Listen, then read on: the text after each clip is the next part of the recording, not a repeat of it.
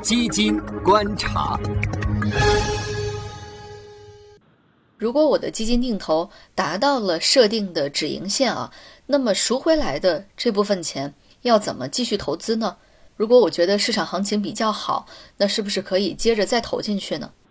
其实扣款它是一个长期持续的过程，那止盈赎回意味着当时市场肯定已经超过了市场的平均值，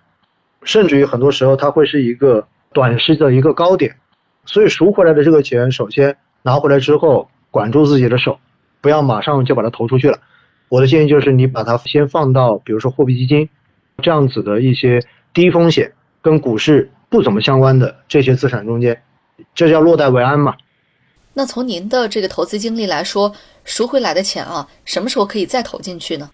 我的一般建议哈，我自己的考虑的方式就是，当市场从目前我赎回的这个点，如果往下跌了百分之十五以上，我这个时候可以考虑。开始把我前面赎回的部分，比如说以加倍定投的方式，就是把我后期每一次扣款的金额翻倍，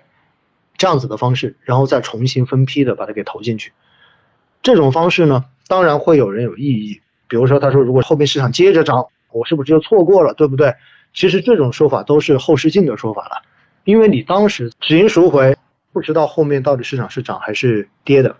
所以后来呢，我也会。在这个基础上面，我说给出不同的建议。如果你自己对后市特别有信心，特别强烈的信心，那 OK，你也可以到了止盈线之后不做全额赎回啊，你先赎百分之五十，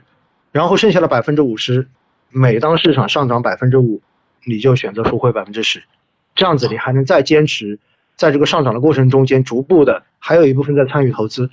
但是在这样子的方式，它就会存在一个问题，因为人总是贪的，他就会觉得哎。你看市场很快又涨了百分之十、百分之五了，我觉得还会涨。他慢慢的，他就会不照那个纪律来执行了，甚至于还会把前面止盈赎回来的部分，反而在更高点又把它追进去了。所以我一直强调说，其实投资是需要纪律性的，而这个纪律呢，你不要搞得太复杂，也不要搞得它好像随时可以去动态调整。你如果这样子，到最后其实就变成了一个追涨杀跌的结果。一般不会有意外，所以定了纪律就按纪律来执行，我觉得是最好的。像我自己真的就是，我到了止盈线我就全额赎，赎的时候会很心痛哈。比如说二零一五年，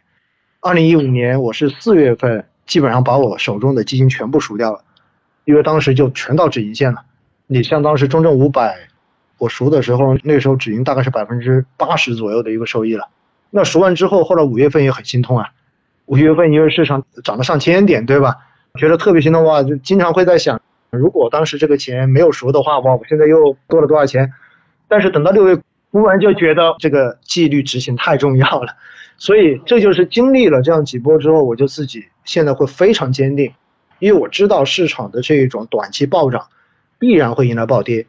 而市场永远都是有效的。可能很多的投资者在市场上涨啊，或者是自己获得了比较丰厚的投资回报的时候，容易对自己产生盲目的自信啊。所以每次当市场好的时候，你会发现就冒出很多股神嘛。然后二零二一年的年头，你还记得吧？当时各种第三方平台有很多出来教大家怎么投基金的人，然后就是因为在短期之内买基金三个月，然后发现赚了很多钱，就觉得哇，原来自己是一个自己都没发现的这种投资天才。